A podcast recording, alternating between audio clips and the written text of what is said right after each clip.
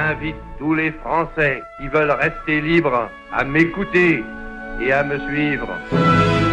The time for the healing of the wounds has come. La bestialidad imperialista. Bestialidad que no tiene una frontera determinada ni pertenece a un país determinado. Musique de l'histoire.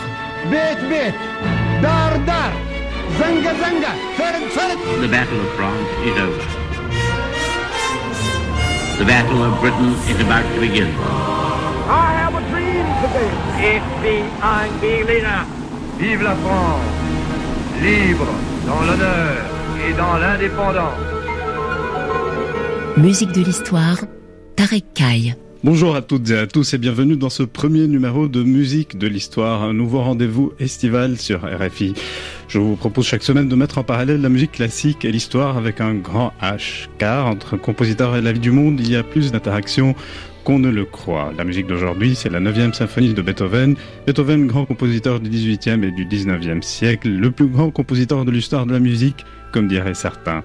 L'histoire d'aujourd'hui tournera autour de ce thème mythique de la 9e symphonie l'Ode à la joie, qui a accompagné la construction des nations européennes au XIXe siècle et l'idéal européen au XXe siècle, sans compter toutes les récupérations politiques que nous allons découvrir ensemble. Et pour nous éclairer là-dessus, Esteban Buch, l'auteur de la neuvième de Beethoven, Une histoire politique, ouvrage paru aux éditions Gallimard. Mais tout d'abord, si vous ne savez pas, ou si vous avez tout simplement oublié à quoi ressemble l'Ode à la joie, ce petit rappel musical.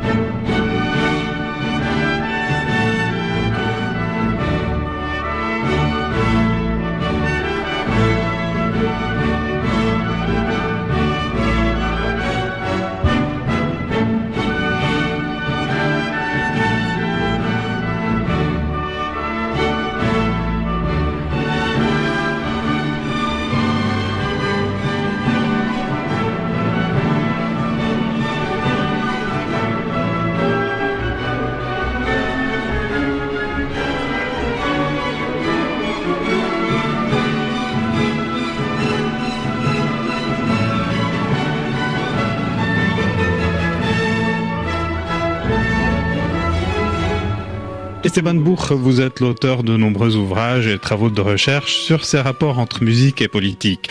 Nous nous attarderons aujourd'hui, dans le cadre de cette émission consacrée à la 9e symphonie de Beethoven, à votre ouvrage publié en 1999. Ouvrage très intéressant sous le titre La 9e de Beethoven, une histoire politique. Mais avant d'entrer concrètement dans le vif du sujet, rappelez-nous tout d'abord qui est Ludwig van Beethoven. Connaît-on si bien son histoire? En quelques mots, on peut dire que c'était un sourd. euh, ce n'est pas une anecdote, hein.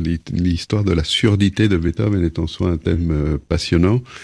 Euh, pas pour lui évidemment, il en a beaucoup souffert, mais il y a une telle euh, légende autour de cette surdité et autour de ce paradoxe incroyable d'un homme qui, sans rien entendre, a pu créer un univers sonore pour les autres, que la surdité, c'est même une composante essentielle de, son mythe, de l'image que nous, nous en avons, et quelque part c'est euh, quelque chose qui fonctionne dans notre cerveau quand nous entendons cette musique. En tout cas, euh, je crois que l'une des questions les plus vertigineuses autour de sa musique, c'est cette idée que ça nous vient d'un monde sans son. Mm-hmm et que de ce fait, ça pourrait être, en tout cas c'est comme ça qu'on l'a beaucoup interprété au 19e siècle, la preuve qu'il a une capacité à aller vers une expérience qui est euh, peut-être pas tout à fait de ce monde. Et là, on est dans un truc un peu mystique, mais mmh. enfin, ça a beaucoup joué dans la construction de son image.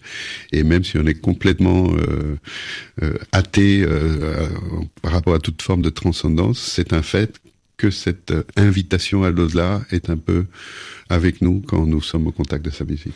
justement, cette surdité est très présente. On va en parler, surtout au niveau de cette neuvième symphonie qu'il avait composée quand il était déjà euh, complètement sourd. Votre ouvrage est une référence, Esteban Bourg, c'est devenu un classique. Vous traitez de la culture politique de l'Europe à travers le destin de l'œuvre la plus connue et la plus emblématique de Beethoven. Votre ouvrage s'intitule La neuvième de Beethoven, une histoire politique. Pourquoi une histoire politique Moi, ce qui m'a intéressé, c'est une histoire politique au sens où la neuvième a euh, plus que d'autres œuvres musicales, un destin politique au sens où ça a été invoqué par des hommes politiques ou par des gens qui voulaient s'adresser euh, au monde politique ou encore par des gens qui voulaient, en parlant de cette musique, évoquer une forme d'utopie, une forme de société idéale, une forme de rêve. Euh, et donc rêve d'une communauté des hommes. Et ça, c'est la politique, même s'il n'y a pas un homme politique euh, qui est euh, sur le devant de la scène pour en parler. Et donc, ce sont tous ces aspects que j'ai voulu euh, saisir, et d'où d'où ce titre. ce qui a d'ailleurs un sens pas seulement par rapport à l'œuvre et à tout ce qui s'est passé euh, après, c'est-à-dire jusqu'à aujourd'hui, mais aussi par rapport à sa genèse, puisque l'idée que j'explore dans le livre, c'est que Beethoven, en écrivant cette œuvre, et surtout à cause du sort qui est réservé euh, au poème de Schiller dans le dernier mouvement, l'Ode à la joie, donc Beethoven, en faisant cela, avait une certaine euh, utopie sonore dans la tête et que l'œuvre est la, la, la, conséquence de ça pour toutes ces raisons. Donc c'est une histoire politique. Abordons peut-être un peu les motivations et les aspirations du compositeur qu'a été Beethoven. Que sait-on sur sa sensibilité politique? Était-il vraiment un révolutionnaire? Il n'a jamais peut-être apporté un soutien direct à la Révolution euh, française. Était-il un républicain? Alors il a été plusieurs choses. C'est ça qui est difficile à décrire en quelques mots parce que l'image du Beethoven révolutionnaire au sens d'un admirateur de la Révolution française euh, qui aurait fait de, de sa musique euh, une sorte de manifeste euh, républicain ou en tout cas anti-aristocratique. c'est quelque chose de très ancré et elle n'est pas fausse cette image. Le problème c'est qu'elle ne concerne que certains moments de sa vie et certains gestes qu'il a euh, accomplis. Et quand on se penche sur sa biographie, bah, on voit que comme la plupart ou presque, disons, tout le monde, il a changé d'avis, il a changé de mhm. sensibilité, il a euh, mélangé des choses qui étaient euh, a priori contradictoires, en tout cas pour nous. C'est-à-dire que oui, il a été un moment fasciné par la Révolution française, comme à peu près euh, toutes les élites européennes euh, à, ce, à ce moment-là, et surtout en, Allemagne.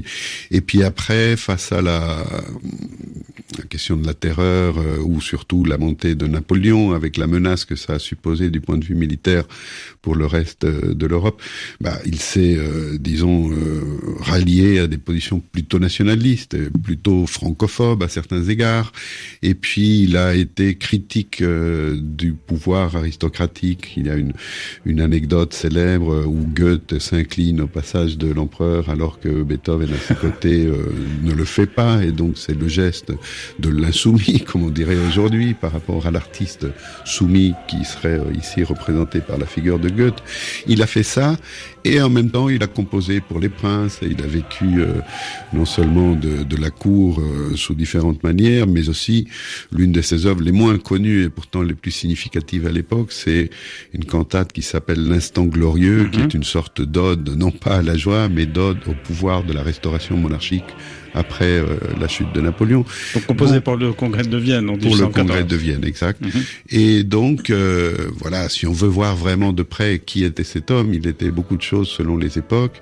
Il était surtout quelqu'un qui croyait en sa musique, en son art et qui avait une autre idée de soi-même.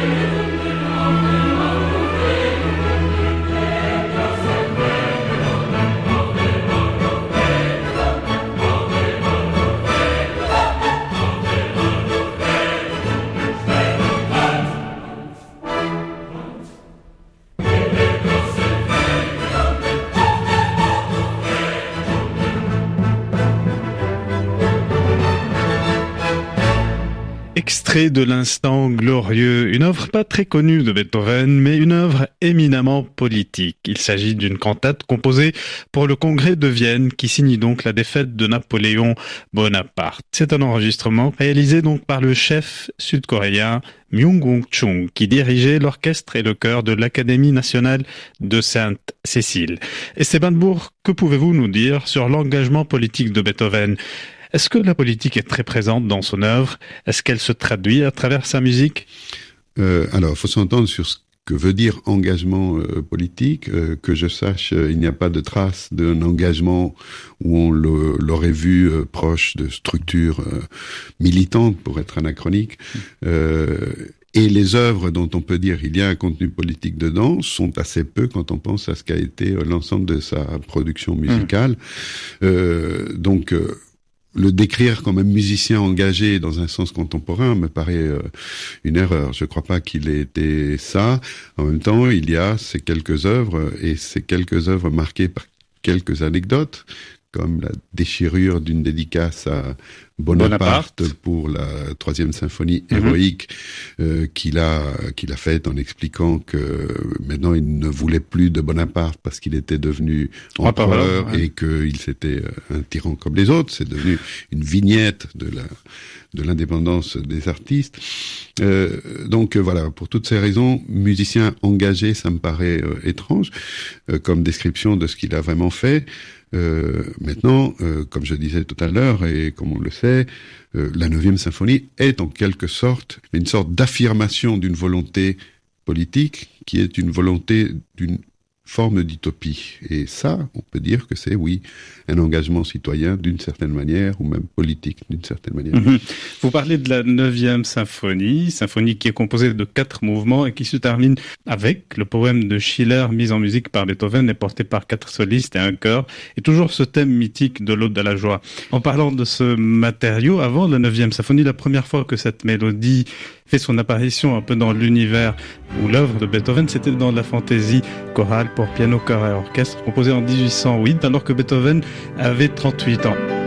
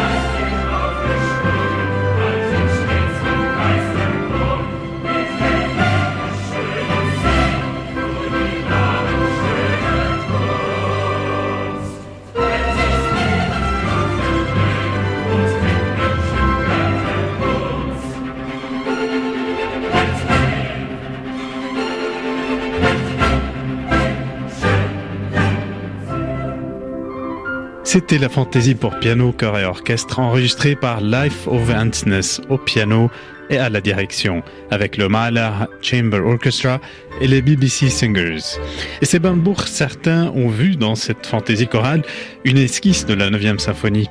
Euh, je pense que c'est tout à fait juste. Hein, et les, les ressemblances là, du coup, elles sont euh, assez évidentes, pas seulement à cause de la ressemblance des mélodies, mais à cause de cette idée de faire intervenir euh, un quatuor de solistes, un chœur et l'orchestre. Alors dans le 9e symphonie, il n'y a pas le piano, mhm. mais de toute manière, la structure, elle est euh, très proche, avec cette idée d'une construction par ajout de personnages, disons, qui euh, culmine dans une apothéose. C'est intéressant d'ailleurs pour l'histoire de la 9e, parce que à l'origine, cette fantaisie, c'était une composition, comme on dit, de circonstances pour mhm. clore un concert.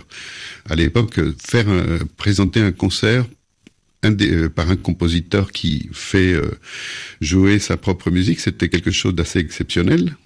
Et donc Beethoven avait préparé cet événement avec beaucoup de soin et il avait composé une œuvre pour que toutes les personnes, tous les musiciens qui participaient au concert se retrouvent ensemble à la fin.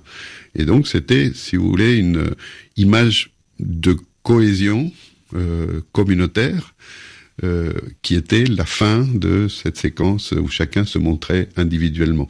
Et cette idée-là, qui était très pratique, encore une fois, c'était pour faire venir tout le monde sur scène à la fin et faire quelque chose d'ensemble, qui est une, une ode non pas à la joie, mais à, la musique. Enfin, on pourrait entrer dans le, détail du texte. Cette idée-là, donc, c'est un peu le fondement euh, du quatrième mouvement, euh, l'ode à la joie, quelques années plus tard.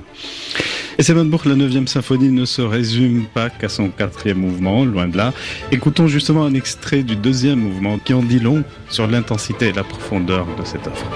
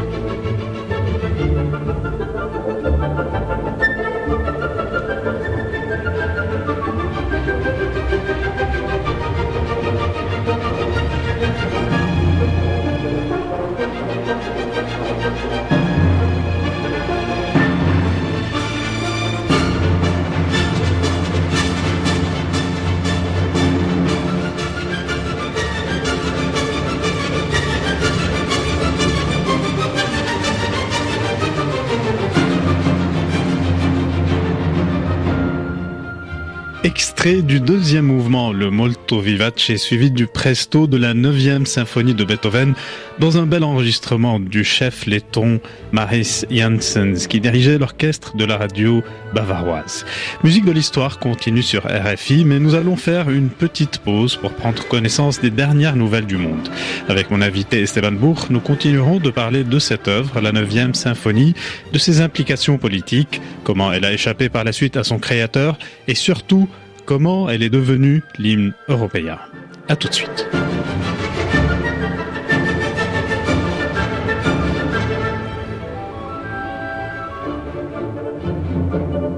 Musique de l'histoire, Tarek Kai. J'invite tous les Français qui veulent rester libres à m'écouter. The time for the healing of the wounds. I have a dream today. The Battle of France is over. Dar dar, zanga zanga. Musique de l'histoire, Tarek Kai. C'est la deuxième partie de Musique de l'Histoire, une émission qui met en lumière les rapports qui existent entre la musique classique, l'histoire et la politique. Au menu de l'émission d'aujourd'hui, la neuvième symphonie de Beethoven.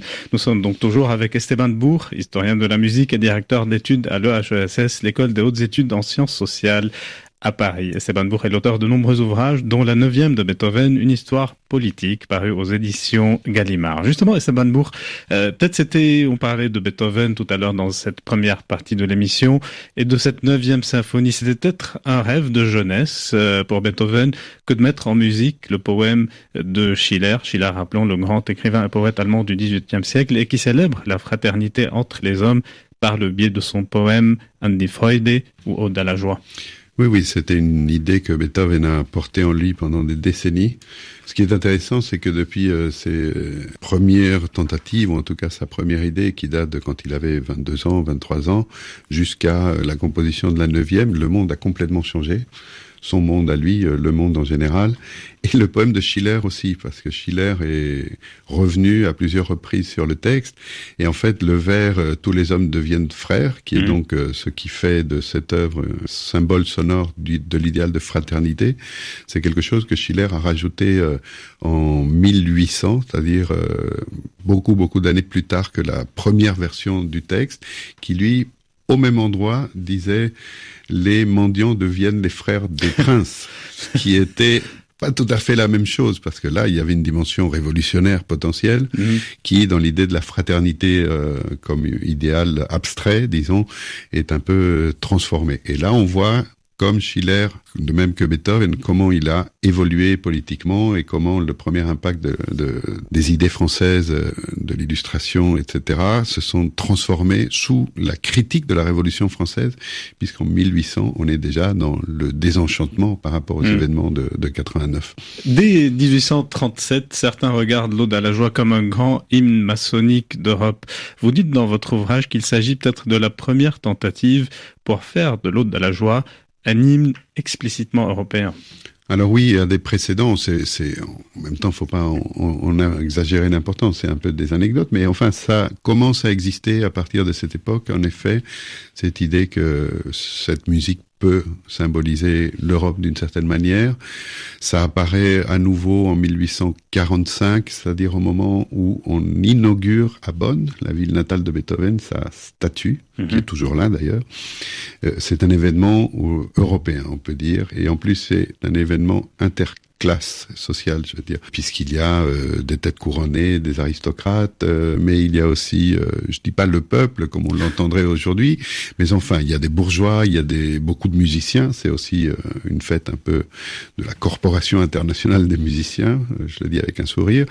et, et là, on commence à avoir des traces de cette idée. Beethoven n'est pas un événement allemand, n'est pas un événement lié à un lieu identifié à une cour. C'est quelque chose qui concerne à peu près toutes les personnes qui, euh, en Europe et ailleurs aussi, euh, peuvent retrouver dans la musique classique une forme de culte puisque c'en est un d'une certaine manière. En parlant de l'Europe, c'est en 1951 que se fait jour la proposition d'adopter l'Ode à la joie comme hymne européen. C'est en 1971 que l'idée sera encore une fois discutée dans un rapport du Conseil de l'Europe avant que l'hymne ne soit adopté un an plus tard en 1972. Le Conseil de l'Europe a choisi ce qui sera le futur hymne européen. Il propose aux 17 États membres de l'organisation l'hymne à la joie de la 9e symphonie de Beethoven. Le choix musical est fait, il reste maintenant à rédiger les paroles ce qui sera fait ultérieurement. Extrait donc du journal de France Inter du 19 janvier 1972, qui acte en quelque sorte le choix du Conseil de l'Europe d'adopter l'Aude à la joie comme hymne européen. Euh, pourquoi l'Aude à la joie comme hymne européen? Pourquoi une musique de Beethoven et non pas de Mozart ou de Haydn? Pourquoi pas une musique originale tout simplement? Alors c'est une bonne question, je vais essayer d'y répondre, mais avant je voulais souligner, j'aime bien ce document sonore que nous venons d'entendre, parce qu'il dit euh, les paroles seront choisies ultérieurement. On en est à, ultérieurement maintenant de, je fais dis pas de bêtises, oui, 45 ans, mhm. et on les a toujours pas choisis. D'ailleurs, ça fait longtemps qu'on a renoncé à les choisir mhm. parce que on a jugé d'une part qu'il serait impossible de traduire un texte dans toutes les langues concernées, qu'il serait très difficile de mettre des paroles européanistes sur euh, une musique qui est de toute manière associée à un texte existant, c'est-à-dire le poème de Schiller, et puis parce qu'on a jugé aussi, mais là c'est un peu l'astuce euh, de quand euh, le manque se transforme en atout, que finalement c'était pas plus mal qu'il n'y ait pas de paroles, puisque la musique, dit-on à l'époque et le pense-t-on encore aujourd'hui, est un langage universel, et que donc euh, voilà, ce qui est une belle idée et qui en même temps n'a pas cessé de poser certains problèmes puisqu'après tout, un hymne c'est par définition quelque chose qu'on chante, et même tous les hymnes, y compris les hymnes nationaux, reposent sur l'idée que des gens qui chantent ensemble sont plus proches par le fait même de chanter mhm. que s'ils ne chantaient pas, et donc pour l'hymne européen, euh, ça n'existe pas. Euh, alors pourquoi on a on a eu cette idée?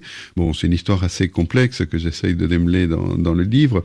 Euh, D'une part, c'est le résultat d'un échec parce qu'on a quand même essayé d'avoir un hymne nouveau et on a eu des tas de propositions et on a trouvé qu'elles n'étaient pas terribles, même si elles étaient très bien intentionnées, souvent par des gens qui chez eux se mettaient à, à, écrire quelque chose et qui les envoyaient spontanément, mais enfin ça n'a pas été concluant. D'autre part, parce que on est au début des années 70 et je pense qu'il y a une conscience patrimoniale qui est plus accentuée qu'avant.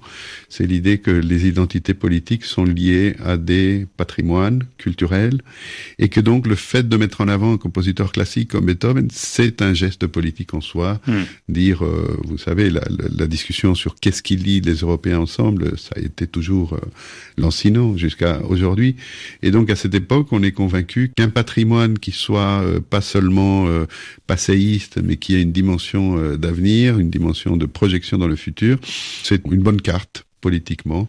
Et puis, euh, ça repose sur l'idée que, juste d'ailleurs, que les gens spontanément aiment beaucoup cette musique et qui vont retrouver euh, une musique qu'ils aiment associée à un idéal qu'on essaye de leur faire aimer. Toujours au sujet de cette décision du Conseil de l'Europe en 1972, on confie au grand chef d'orchestre allemand, Herbert van Karajan, le soin d'écrire l'arrangement instrumental de l'hymne européen.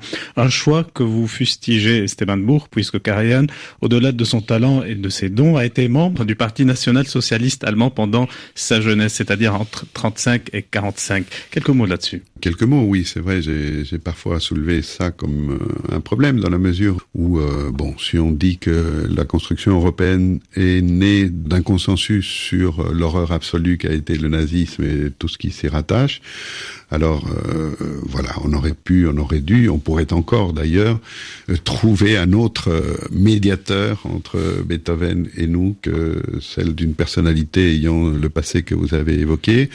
Ça, pas du tout pour remettre en cause radicalement le choix de chacun qui peut être d'écouter les interprétations de Karajan par ailleurs, qui sont euh, très bonnes.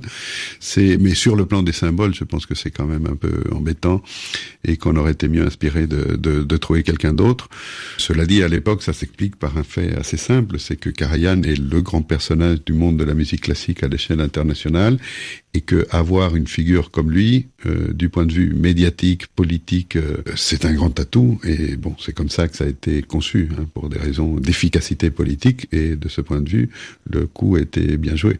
En plus, c'était l'ami euh, justement d'un des plus grands politiciens de l'époque qui mmh. travaillait justement au sein de ce Conseil de l'Europe. Puisque nous parlons de Karajan, des droits d'auteur et de tout ce qui euh, y a à voir avec cette histoire, arrêtons-nous justement sur cet enregistrement qu'a laissé Karajan avec son orchestre orchestre, le Philharmonique de Berlin, que nous écoutons lors des cérémonies liées de près ou de loin à l'Europe.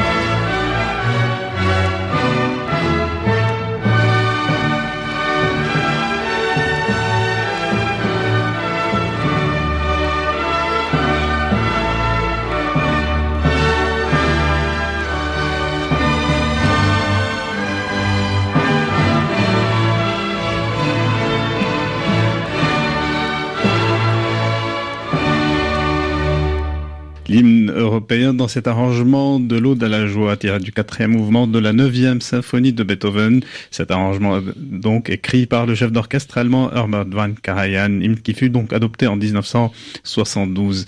Et Bourg, partagez-vous le point de vue euh, d'Agnès Heller, philosophe et mélomane, qui disait, comme vous la citiez euh, dans votre ouvrage, que l'hymne européen c'est la mort de la neuvième symphonie? Euh, Je ne dis pas que je la partage cette euh, position dans le sens où euh, je la prends plutôt comme une expression de la diversité de commentaires que ça peut susciter.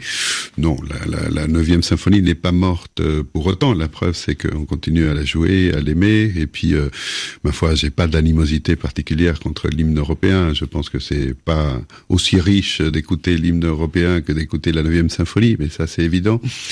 Mais en même temps, je respecte beaucoup ce genre de point de vue d'Agnès Heller dans la mesure où c'est le résultat d'une euh, crainte qui est justifiée, c'est l'idée que le pouvoir critique des œuvres d'art s'émousse, se perd euh, lorsqu'elle est euh, reprise, lorsque l'œuvre est reprise par les institutions officielles, par l'État. C'est comme si quelque chose de cette pointe critique que nous attendons de l'art se perdait en cours de route par le fait d'être, disons, mise dans un cadre officiel. Je pense que c'est un rappel utile qu'il faut rester vigilant. Euh, et voilà, et donc euh, la phrase en question, elle dramatise un peu ça en parlant de cette mort, euh, mais je pense que c'est un peu une, une volonté d'avertissement de la part de cette philosophe. Mmh. Et c'est que nous avions écouté très récemment, il y a à peine un peu plus d'un mois, cet hymne retentir au Palais du Louvre, où le nouveau président français, Emmanuel Macron, à peine élu, fera son apparition au rythme de cet hymne européen et non pas de la Marseillaise. Cependant, cette idée n'était pas très nouvelle. Nous l'avions déjà vu en 1981, rappelons-nous. Ce jeudi 21 mai 1981 demeurera comme une journée historique. Elle marque l'inauguration d'un nouveau septennat, celui du président François Mitterrand. Cérémonies officielles et fêtes populaires se sont succédées pour célébrer l'événement avec éclat, peut-être en avez-vous déjà suivi le déroulement Nous allons donc voir ou revoir ensemble les principaux temps forts de cette journée. C'est à pied et avec le peuple de Paris qu'il va gravir cette rue qui le conduit au Panthéon. C'est le premier bien de foule du président de la République. C'est aussi la rupture avec les cérémonies officielles de la journée. L'orchestre de Paris, placé sous la direction de Daniel Barenbaum, accompagne le président. François Mitterrand se dégage de la foule, deux roses à la main. Il pénètre seul à l'intérieur du Panthéon. L'orchestre de Paris joue maintenant l'hymne à la joie. Le président de la République va se recueillir devant les tombeaux de Jean Jaurès et du résistant Jean Moulin.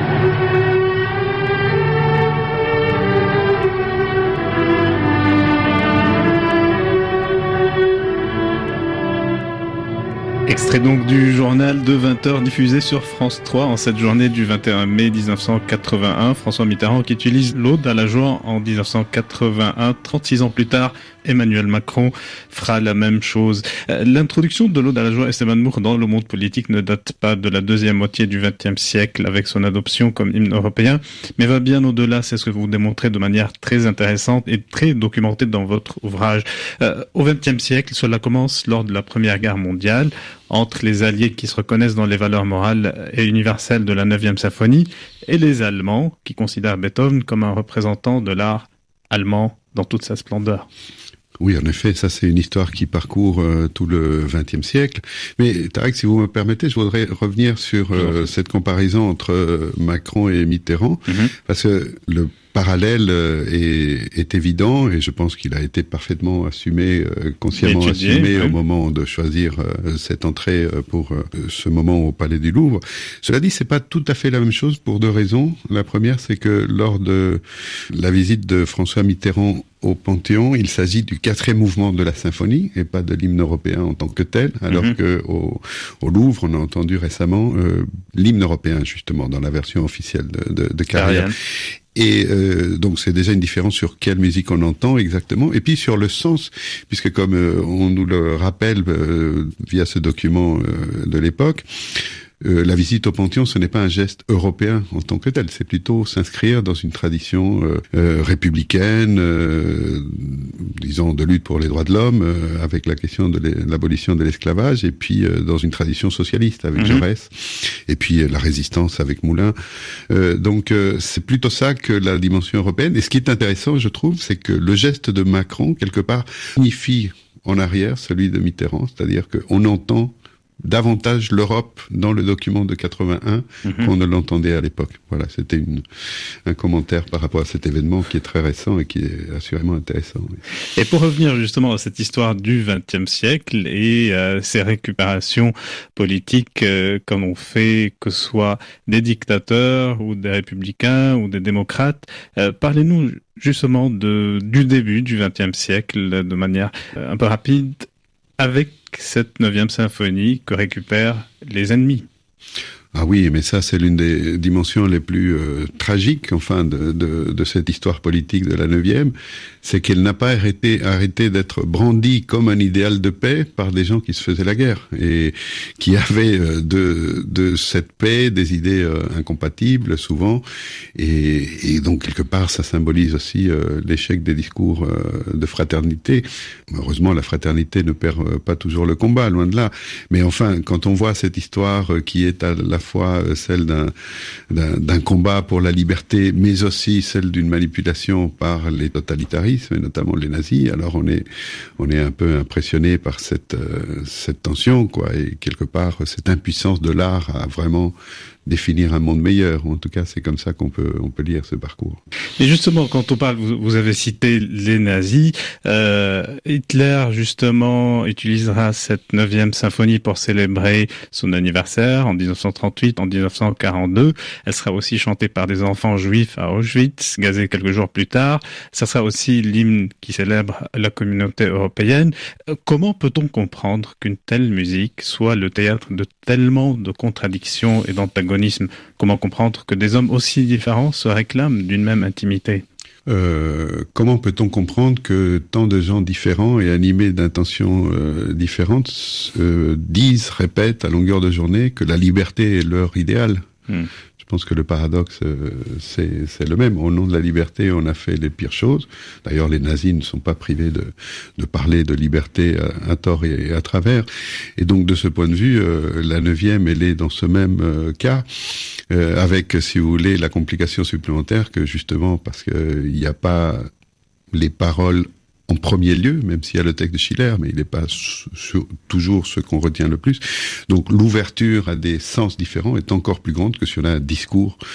Mais enfin, je, résume ma, réponse comme je l'ai fait il y, a, il y a un moment. Euh, la liberté euh, est réclamée, euh, revendiquée par tout le monde, et pourtant. Est-ce que cette musique est aujourd'hui euh, transformée et vidée de son message de joie et d'amitié universelle? Euh, Vidé, non, tout comme j'ai répondu non à la question est-ce que la neuvième symphonie est, morte euh, Non, on peut tout à fait euh, ressentir de la joie euh, et la transmettre en écoutant ou en chantant euh, cette musique ou en la jouant pour les musiciens. Euh, maintenant, c'est vrai que quand on regarde euh, l'histoire de, de, de cette œuvre, on a souvent l'impression que les discours se répètent, que c'est difficile de dire quelque chose de nouveau à partir d'elle. Et puis il y a un phénomène qu'on connaît euh, assez bien maintenant, c'est que la musique classique, Beethoven comme euh, le héros suprême de cette musique classique, n'a plus le même euh, sens hégémonique comme la vraie musique, la grande musique, la seule musique. Aujourd'hui, nous vivons dans un monde où la musique classique existe, elle est aimée, elle est respectée, elle est enseignée, mais elle est mise, euh, pas tout à fait, mais quand même largement sur un pied d'égalité morale avec plein d'autres musiques, plein d'autres genres musicaux. Et donc, euh, l'idée qui a beaucoup joué dans le choix de, de cette mélodie comme hymne, mais en général dans le prestige, que il y avait la grande musique et puis les autres, cette idée s'est un peu perdue de vue et je pense que c'est bien qu'il en soit ainsi. Et donc, euh, voilà, ce pouvoir de symboliser la musique elle-même s'est un peu transformé. Donc, euh, je crois qu'on vit dans un monde euh, plus euh, pluriel de ce point de vue et c'est tant mieux. Justement, il y a toute une partie extrêmement fascinante où vous parlez de toutes ces récupérations euh, politiques euh, dont on a été le témoin tout au long du XXe siècle, des mouvements politiques contradictoires qui se sont appropriés euh, cette musique. La joie, c'est aussi la musique qu'on faisait écouter aux pilotes japonais durant la Deuxième Guerre mondiale avant qu'ils ne lancent leurs avions dans les airs pour se faire exploser.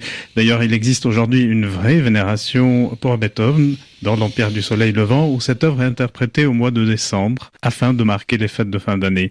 À Osaka, nous avons rendez-vous tous les ans avec 10 000 musiciens et choristes qui s'adonnent avec joie à chanter cette œuvre.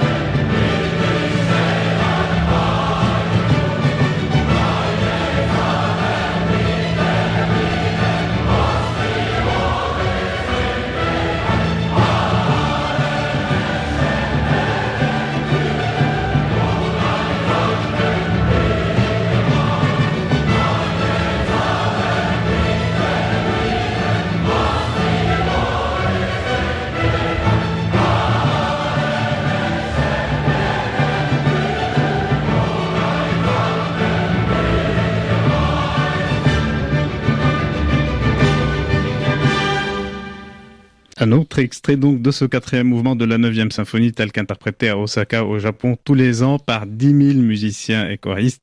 La neuvième symphonie est connue aussi sous le nom de Gaiku en japonais qui signifie le chiffre 9. Et c'est pour une telle extravagance, si j'ose dire, aurait-elle plu ou fait plaisir à Beethoven? Euh, Pourquoi pas? Pourquoi pas? En fait, je n'en sais trop rien. Et pour cause, mais lui, il était plutôt content qu'on fasse circuler ses œuvres, je crois, et donc euh, je vois pas pourquoi ça l'aurait euh, fâché. Cette musique, est-ce que c'est la beauté ou la moralité qui attire dans la neuvième? Est-ce que c'est cette mélodie ou c'est ses valeurs, le texte de Schiller et l'amour entre les gens et l'amitié? Je pensais tout ça ensemble. Justement, l'un des pouvoirs de cette œuvre a été de symboliser le bien dans le beau, d'une certaine manière, d'avoir une œuvre qui soit une réussite esthétique éclatante, qui soit euh, travaillée par des voleurs euh, morales. C'est pour ça qu'elle a eu ce rôle euh, de fétiche dans la culture occidentale. Cette musique est très présente également dans la culture populaire. elle a fait l'objet de nombreux arrangements. Un rapide tour d'horizon. o te sakirive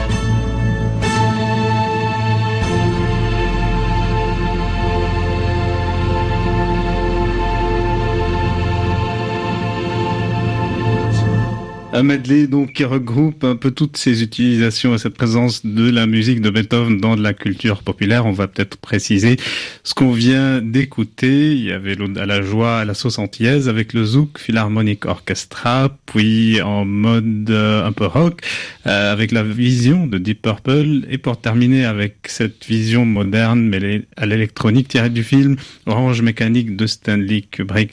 Peut-être un dernier commentaire sur justement la présence de cette musique dans la culture euh, populaire alors il est difficile de la résumer, donc euh, on peut juste constater qu'elle est complètement euh, éclatée, qu'elle est très diverse, qu'elle insiste sur tous les tons, parfois tragiques, parfois très drôles, parfois pour danser, parfois pour pleurer, enfin, et que cette capacité apparemment infinie à être transformée et en même temps à rester reconnaissable, bon, c'est un peu la confirmation de comment elle n'est pas prête de nous quitter, cette fameuse neuvième.